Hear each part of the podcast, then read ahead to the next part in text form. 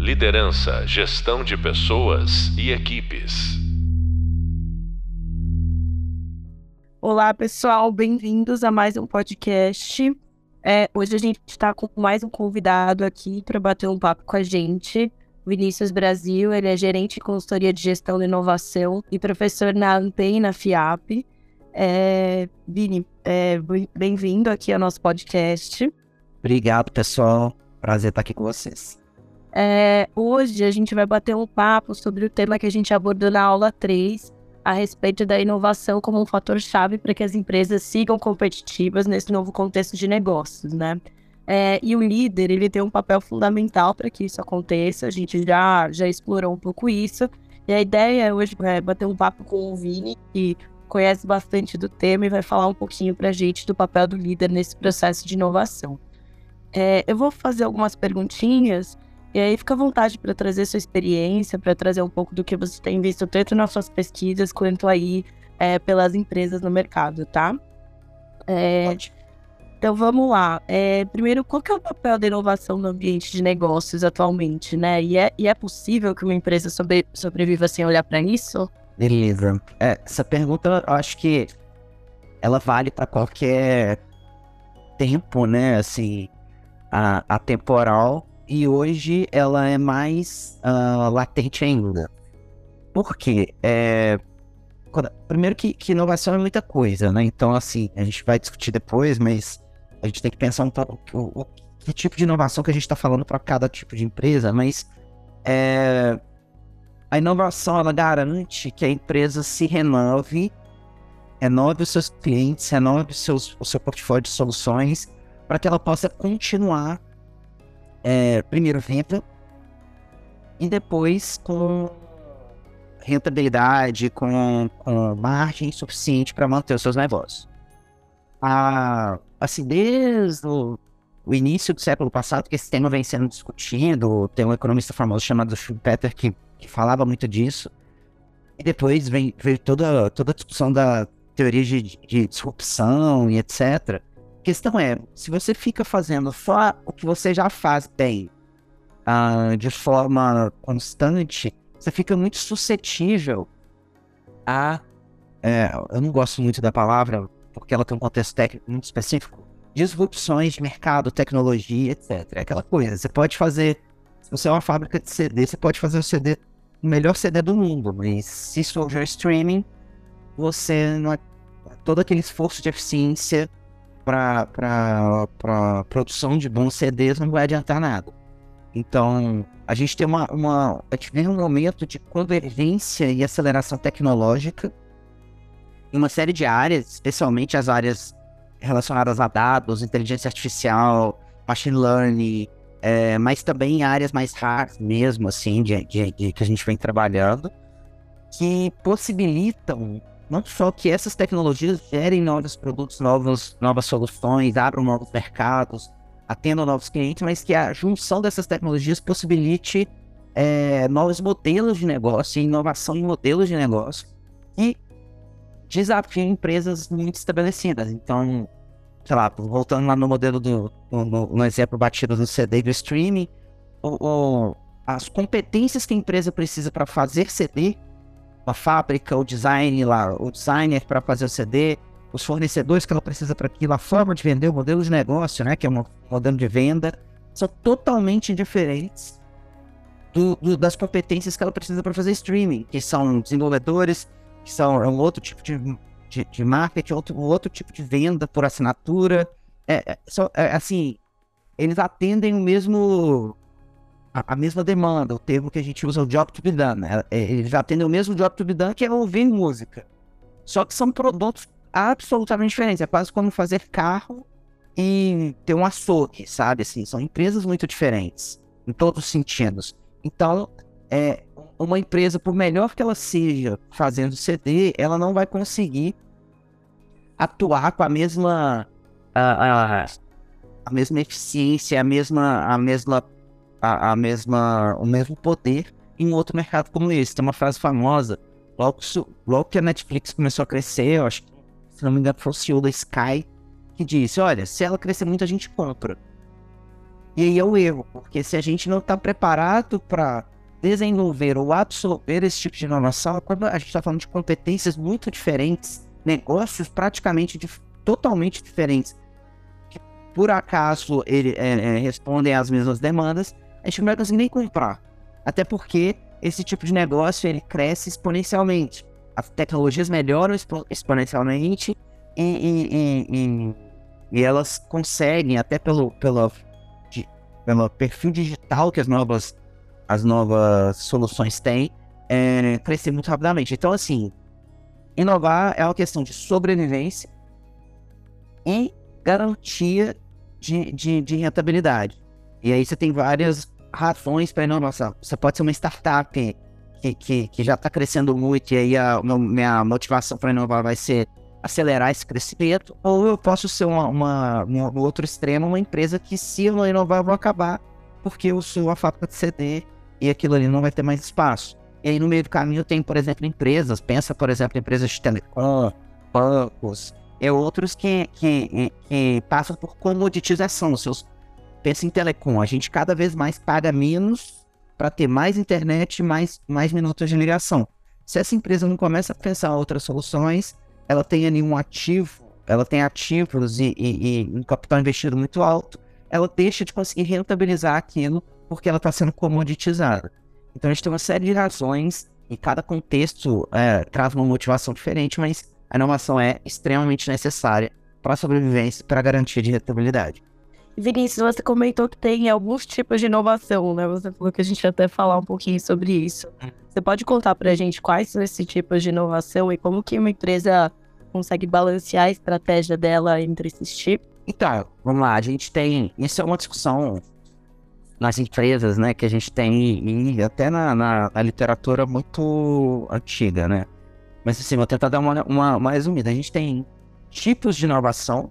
Então, estou falando de inovação de produto, de processo, de modelo de negócio, uh, organizacional, você tem os tipos e você tem que, para nossa discussão aqui, talvez impacte mais, são os graus, tá? Que são inovações da mais incremental, então desde a melhoria de um produto, lançamento de mais um produto dentro de uma mesma, de uma mesma linha, até a mais radical.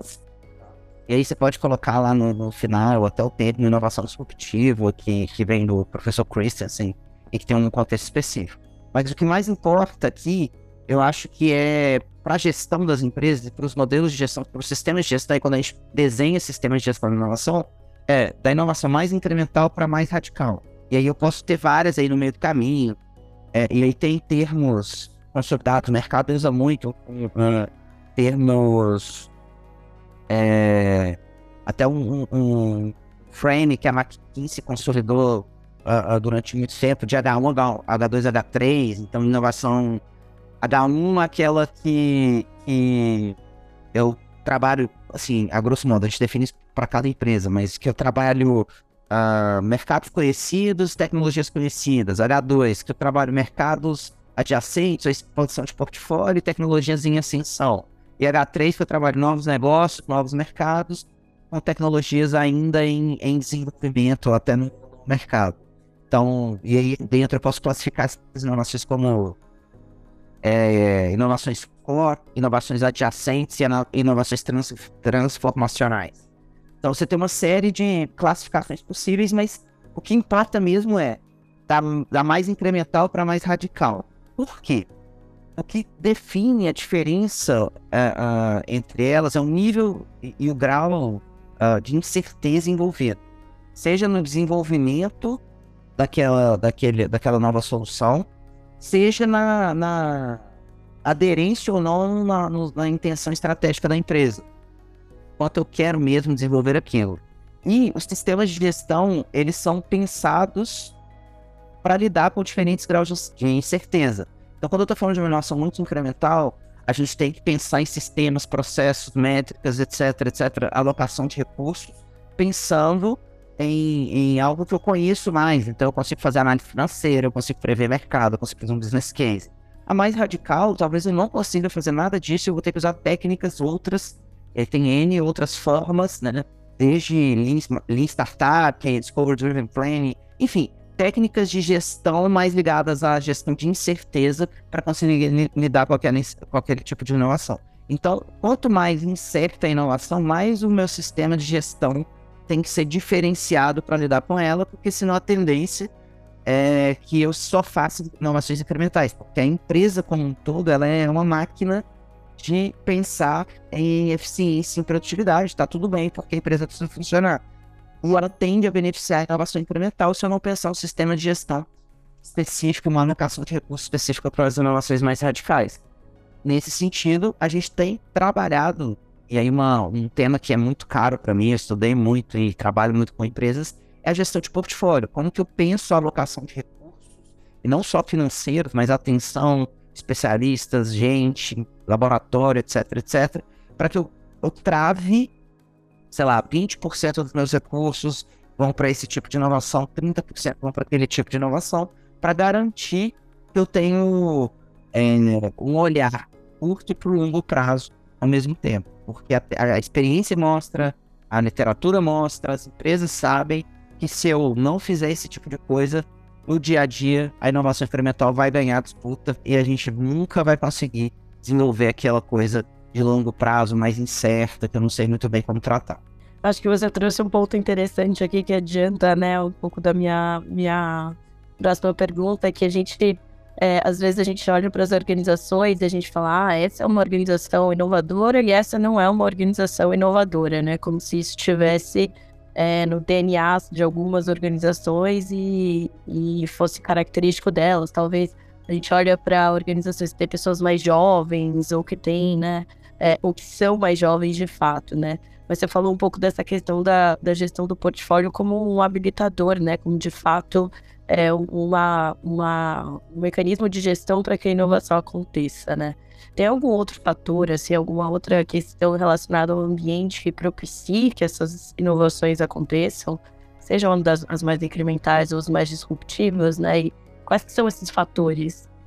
Legal. Assim, eu, eu, gosto muito de pensar, assim, a minha linha, né, de trabalho, de estudo, sempre vem, assim, até por, por ser vindo da engenharia, a gente pensa muito em sistema de gestão e os componentes de um sistema de gestão. Então, eu estou falando aqui de processos que habilitam isso tudo, eu estou falando de sistemas de recompensa, e aí a, tocando bem a parte de pessoas mesmo. Uh, tem casos e casos, assim, a gente já teve casos de olhar para empresas que o portfólio estava ficando muito incremental. Uh, a discussão começou quando, uma avaliação de projetos, porque a gente estava lendo errado os projetos, quando a gente foi ver, na verdade, é porque o RH tinha uma política de, de bônus que beneficiava aqueles gerentes de projeto que conseguiam ter um VPN legal uh, dos seus projetos. Só que inovação muito radical, eu não consigo nem montar um VPN. Então a organização estava estimulando os gerentes a tocarem projetos que eu consigo fazer previsões financeiras mais corretas. E isso acabou com a inovação. É, então, eu estou falando aqui sistema de recompensa. Eu tenho um sistema de carreira. E isso vem, sem, vem sendo muito estudado, tá? É a grande fronteira aí é, na discussão de inovação. Pô, um gestor de inovação, um gestor de um projeto de inovação, muitas vezes ele vai tocar um projeto de 10 anos. E que tem total chance de dar errado. Faz parte da inovação dar errado. E dar errado me possibilita aprender sobre alguma coisa e tá tudo certo. Só que o sistema de avaliação de projetos, o sistema de avaliação de carreira daquelas pessoas não é, é, é adequado para isso. E se ele faz um teste e aquele teste dá errado, ele é punido na sua carreira, no seu sistema de avaliação de desempenho é, e etc. Então, tem toda uma, uma discussão sobre carreira para inovação. Como que eu tenho indicadores, como que eu tenho. É, é, enfim, como que eu tenho uma, uma, uma, pista de carreira que possibilite que as pessoas empreendam nesses projetos e, tenham avaliações que compreendam a natureza da inovação. É uma outra questão. Eu tenho questões organizacionais, de desenho organizacional de fato. A quem cuida da inovação está ligado a quem cuida da operação? Isso é uma receita que pode dar errado. É quem está pensando na, na, na, na, operação, ele está pensando em, em, curto prazo, está tudo certo, em eficiência. Se quem cuida da inovação está ali de baixo, provavelmente ele vai ser engolido pela eficiência. Eu tenho discussões estratégicas quanto a empresa possibilita a alocação de recurso em, em coisas de mais longo prazo. É, enfim, dá para destacar uma série de elementos e dimensões, mas todas elas ligadas ao sistema de gestão. Eu acho que o que garante que eu vou ser inovador não é porque eu tenho Steve Jobs na minha empresa, isso ajuda, claro. Não é porque as pessoas são legais, são inovadoras e, e, e jogam sinuca na hora do almoço, mas se eu tenho um sistema de gestão que envolve processos, indicadores, métricas, avaliação, é, é, é, sistema de pessoas, sistema de recompensa, estratégia, gestão de projetos, gestão de portfólio, sistema de gestão de projetos adequado à, à inovação, para que isso tudo coordenadamente e de forma alinhada garanta que eu tenho um, um, um portfólio, um pipeline ali bem gerido de, de, de possibilidades de novas soluções e inovação. Eu acho que um ponto muito interessante, né, que você trouxe é relacionado aos incentivos, né, das pessoas e todo o sistema de gente, né, porque às vezes também a gente esquece o quanto é esse, esse lado, né, de, de gestão de pessoas mesmo, ele serve como alavanca para determinados comportamentos, né, a inovação, ela acaba sendo, é, no limite, um comportamento das pessoas nesse sentido, né, elas precisam ser incentivadas a isso. Eu acho que esse ponto é, é super importante aqui, né? Dado que a gente está olhando numa, numa perspectiva de, de pessoas e até esse ponto da carreira que você comentou, né? Porque é, eu acho que, claro, né? A gente está num mercado onde a gente tem cada vez mais incerteza em qualquer posição. Mas nessas você tem ainda mais. Né? Como que eu garanto que eu estou dando os incentivos corretos dentro de uma lógica de é, evolução de carreira, né? para que as pessoas é, queiram ocupar esses papéis e estejam dispostas a, a olhar para a inovação, né? E aí entrando um pouco no papel da liderança, que também acaba sendo ali relacionado ao tema de pessoas. Como que o líder pode suportar os times para serem mais inovadores e qual é o papel da liderança das organizações em todos os níveis, tá, Vini? Tanto o líder direto ali da ou até a alta liderança das organizações. Perfeito. É, acho que primeiro só falando mais sobre incentivos, né? Assim, acho que isso é essencial, mas é aquilo que eu tava falando, assim, não só o tempo dos projetos, não só a incerteza dos projetos, mas a natureza do, do da inovação exige formas diferentes de enxergar a, a, o desempenho das pessoas e a carreira das pessoas. Então, a, sei lá, na inovação eu descobrir que algo não funciona vale tanto quanto descobrir que se algo funciona. Só que se eu tenho uma variação de desempenho que pune o erro, é, eu acabo com isso. Além disso, os tempos, né? Assim, se eu for esperar aquele projeto terminar, se terminar, porque ele pode dar errado, eu vou ter que esperar. A gente conhece projetos de 20, 30 anos. É, então, como que eu faço isso? Isso é um desafio imenso para as empresas. E sobre liderança, acho que é essencial, assim, nos diversos níveis. Acho que, primeiro, para uma empresa ser realmente inovador, e aí tô falando de empresas que lançam uns, é, com frequência inovações radicais, aquelas inovações realmente diferentes, que trazem tecnologia, modelos de negócio diferentes, mercados diferentes, atendem de formas muito diferentes os, os clientes.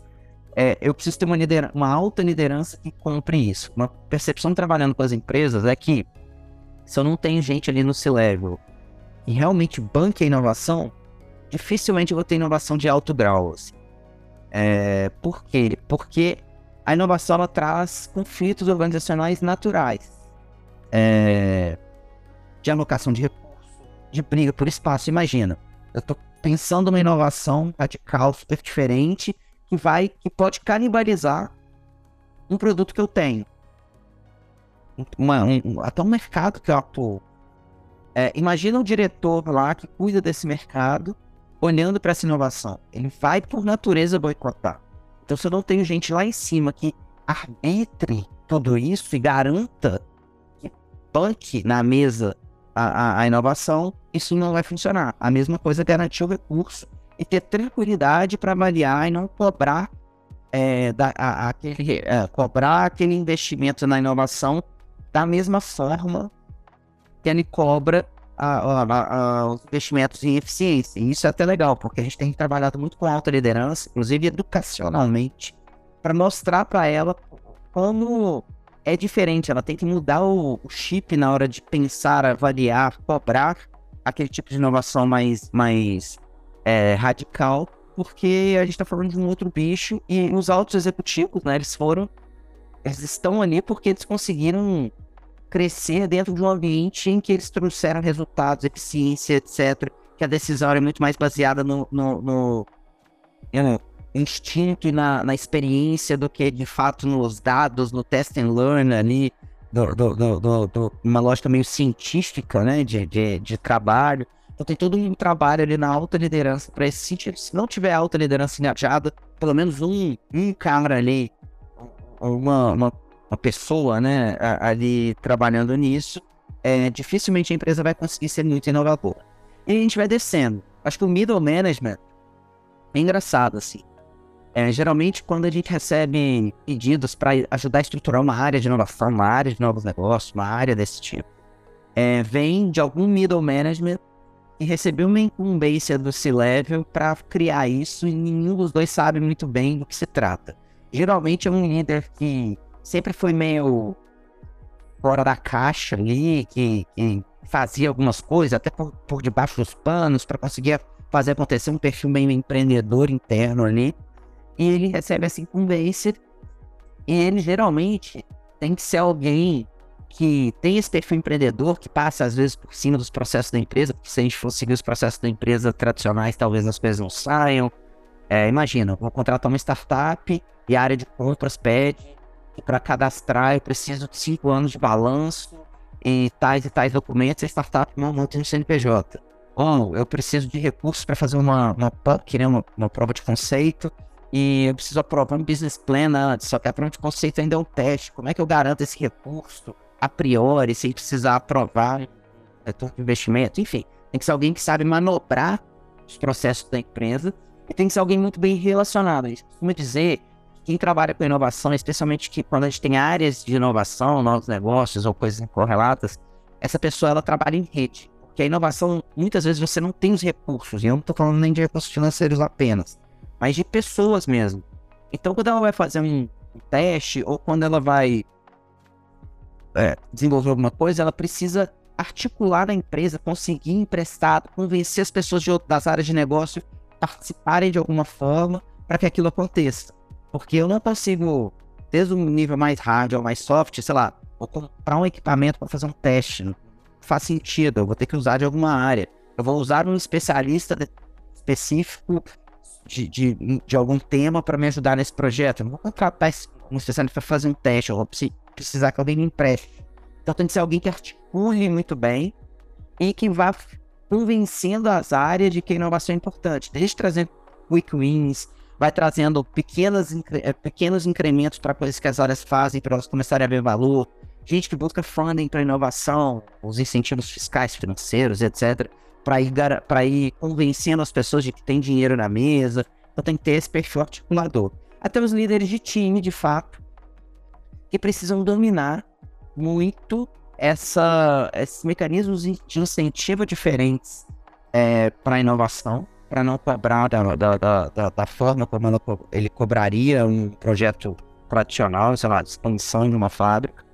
É, e dominar técnicas de gestão específicas para inovação. Isso é muito importante. Se eu vou tocar um projeto de, de inovação usando PMBOK ou eventualmente até próprio, os próprios métodos ágeis, ágeis têm suas limitações para alguns tipos de projeto, é, eu não vou conseguir. Então eu tenho que dominar um arsenal ali de técnicas de gestão, de pessoas, de projetos e etc., que sejam aderentes ao tipo de inovação que eu estou tocando e fazer com que os times entendam isso e, e funcionem dessa forma, porque senão eu posso matar a inovação. Muito bacana, você falou um pouquinho, né, das, das, dessa característica desse líder, né, assim, da, do fato dele ser bem relacionado. É, como que uma pessoa que está entrando num, num cargo de liderança, né, está começando essa carreira de liderança, pode se preparar para cuidar de organizações? Eu acho que, assim, em todo, todo papel de liderança, né, em toda área, você vai ter menor ou maior grau de inovação dentro, né, dentro desse novo cenário de negócio. Desde que seja uma inovação de processos, né? Eu acho que a ideia é que a gente consiga pensar novas formas tanto de fazer o trabalho, os produtos, os serviços, é, quanto estimular nossos times, né? Então, que, que dicas você daria, né, para as pessoas que estão entrando nesse papel agora para elas se prepararem, quais as competências que elas deveriam focar? Perfeito. Bom, acho que você tem, tem um conjunto grande, assim. Eu destacaria algumas. Eu acho que, primeiro, alguém que quer ser um líder de inovação, primeiro ele precisa se inserir no mundo da inovação. E aí eu tô falando de, primeiro, estudo. É um, uma área do conhecimento em que as coisas estão em desenvolvimento, é diferente de outras áreas de gestão em que conhecimento já está consolidado, que não quer dizer que é fácil de tocar, mas aquele conhecimento já é, já tem um, já tem um livro texto ali do, do, do que existe. A inovação não. Mesmo as empresas, a academia, no Brasil, fora do Brasil, tá todo mundo descobrindo as, como as coisas funcionam, as melhores práticas. A primeira coisa, se manter é, sempre ali o mais próximo possível do estado da arte do conhecimento, seja técnico de métodos de gestão, etc., seja de tendências, seja de melhores práticas, seja, enfim, ouvindo podcasts como esse, etc. Então, isso é o primeiro passo. O segundo passo, ela precisa se inserir, é um ecossistema, é muito engraçado, assim, os gestores de inovação, os líderes de inovação, todos se conhecem, porque, até porque eles são, não muitos, e como eles são bichos diferentes nas empresas, eles acabam se unindo em fóruns diversos para debater, conhecer, etc. Então eu aconselho muito entrar nesses fóruns. Então a gente tem vários, assim, associações de classe que tem esses fóruns, tem uma série de eventos né, em diferentes é, organizações, empresas, institutos, é, universidades. Então eu também eu aconselho muito a entrar nesse networking dos profissionais de inovação que são muito unidos, por incrível que pareça, e, e nem são, não são tantos. Para troca de experiência, para ver como funciona, para ver o que, que as pessoas estão fazendo e etc.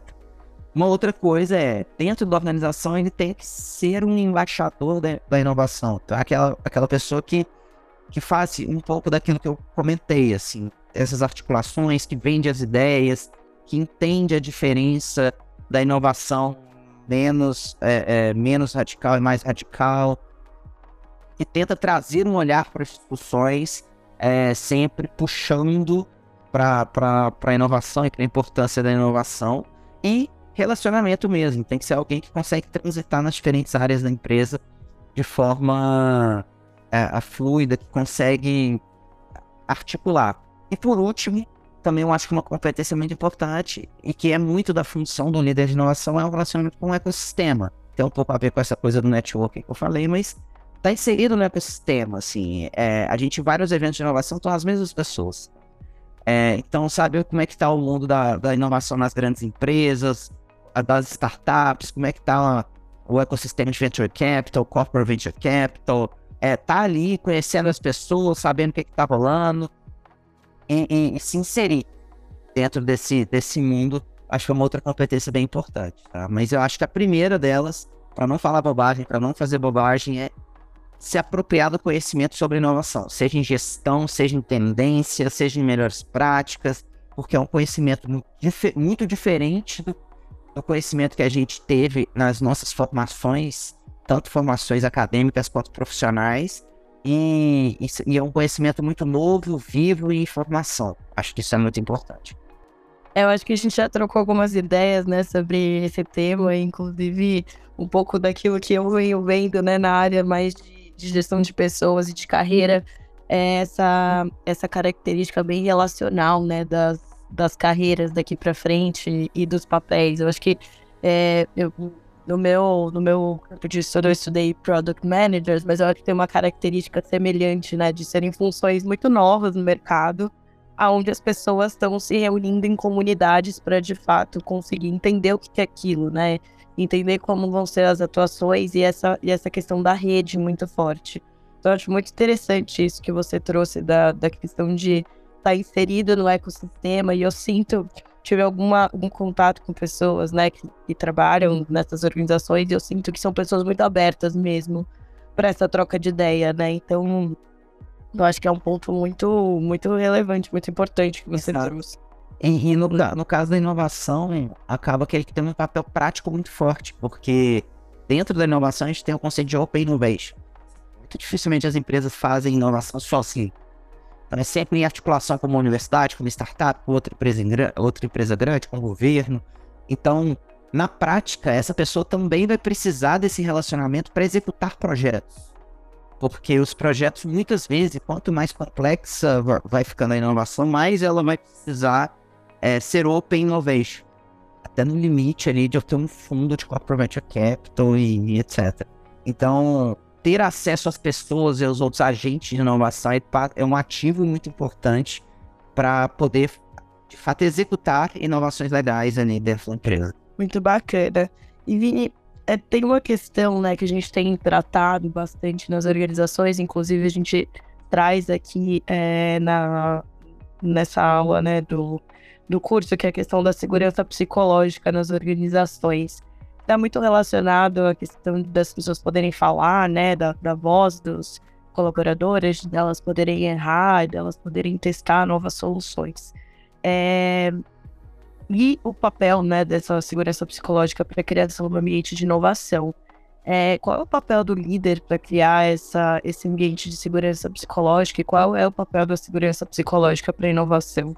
Acho que tem tudo a ver. E tem tudo a ver com aquilo que eu falei, até dos incentivos, a forma como a empresa vê o erro, por exemplo.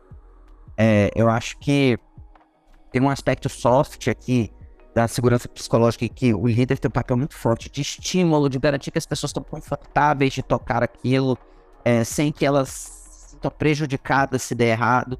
Porque grande parte vai dar errado. E aí, é, aí que tá, a falha na inovação, ela tem valor é, eu aprendi o que não funciona.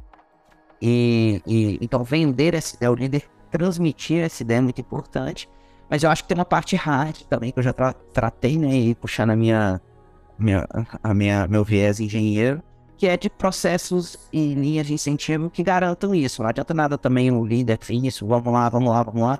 Na hora da avaliação de desempenho, a régua de avaliação de desempenho é igual para todo mundo e ele vai ser punido porque ele fez testes que deram errado, o projeto deu errado.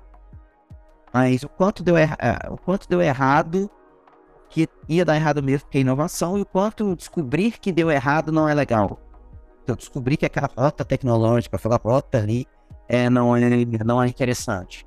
Então, também é papel do líder para tra trazer segurança psicológica, criar processos é, de gestão, processo de avaliação de desempenho, de incentivos, etc., de carreira, que garantam que as pessoas não vão ser punidas uh, por, por tocar inovação, por é, a, a atuar em, em, áreas de maior risco e incerteza. E por, até porque senão isso fica. Eu já senti muito isso, assim. E senão isso fica meio hipócrita, assim eu falo, vamos lá, não tem problema, pode errar, tô com você, etc, etc, etc. Mas se dá errado, aí a empresa não é, a, aquela pessoa não é promovida, ela é vista como quem toca projeto que dá errado, etc, etc. Então, cuidar tanto do, do estímulo, trazer conforto, e, e, estou com você, e a gente está aqui, é importante que a gente conheça, quanto ajudar a construir é, fundamentos mais mais processuais garantam que as pessoas possam ficar tranquilas que elas não vão ser prejudicadas de alguma forma uh, por trabalhar com inovação. É, acho que isso é muito importante porque, no fundo, é o que vai garantir que as pessoas se engajem ou não naquelas, naquelas iniciativas. É, eu acho que esse ponto, né, da estrutura e da... E também eu acho que talvez um papel de provocar, né, e guiar para que as pessoas é, consigam entender os riscos dos, do, da, da, iniciativa né, que elas estão tomando. Eu acho que, é claro, né, quando a gente pensa no erro numa organização, existem vários contextos. Contextos onde você pode errar, são contextos de inovação, e tem contextos onde você está buscando eficiência. Então, acho que o líder trazer esses parâmetros né, pode ser uma coisa interessante, ajudar as pessoas a calcularem os riscos, fazerem provocações e, e, e, outra coisa, né? Uma coisa que a gente até trouxe aqui na, na, na aula que a gente trata disso é o líder ajudar as pessoas a aprenderem com esses erros, né? Isso é não para o erro pelo erro, mas o erro é sempre uma oportunidade de aprendizado e evolução. Então, eu acho que criar processos para que essas coisas aconteçam talvez seja um, um papel interessante. Exatamente. É, e a questão, exato, isso é bem importante ficar claro. Ninguém gosta de errar, errar não é legal necessariamente. É, é, é, é assim, dentro do plano de experimentos, em que eu tenho as hipóteses que eu vou testar com aquele determinado tipo de teste, etc, etc, eu vou é, é, é, aceitar ou refutar determinadas hipóteses ali da tecnologia, do modelo de negócio, e, e isso, enfim, ah, eu refutei que aquilo ali funciona, eu descobri que aquilo ali não funciona. A gente poderia falar que é um erro, mas na verdade eu estou aprendendo sobre o projeto. Então, acho que nesse sentido, o método e a garantia do método é muito importante, porque senão também isso vira uma muleta, né? Ah, errei, mas pô, porque eu trabalho com inovação, posso errar. Não é isso.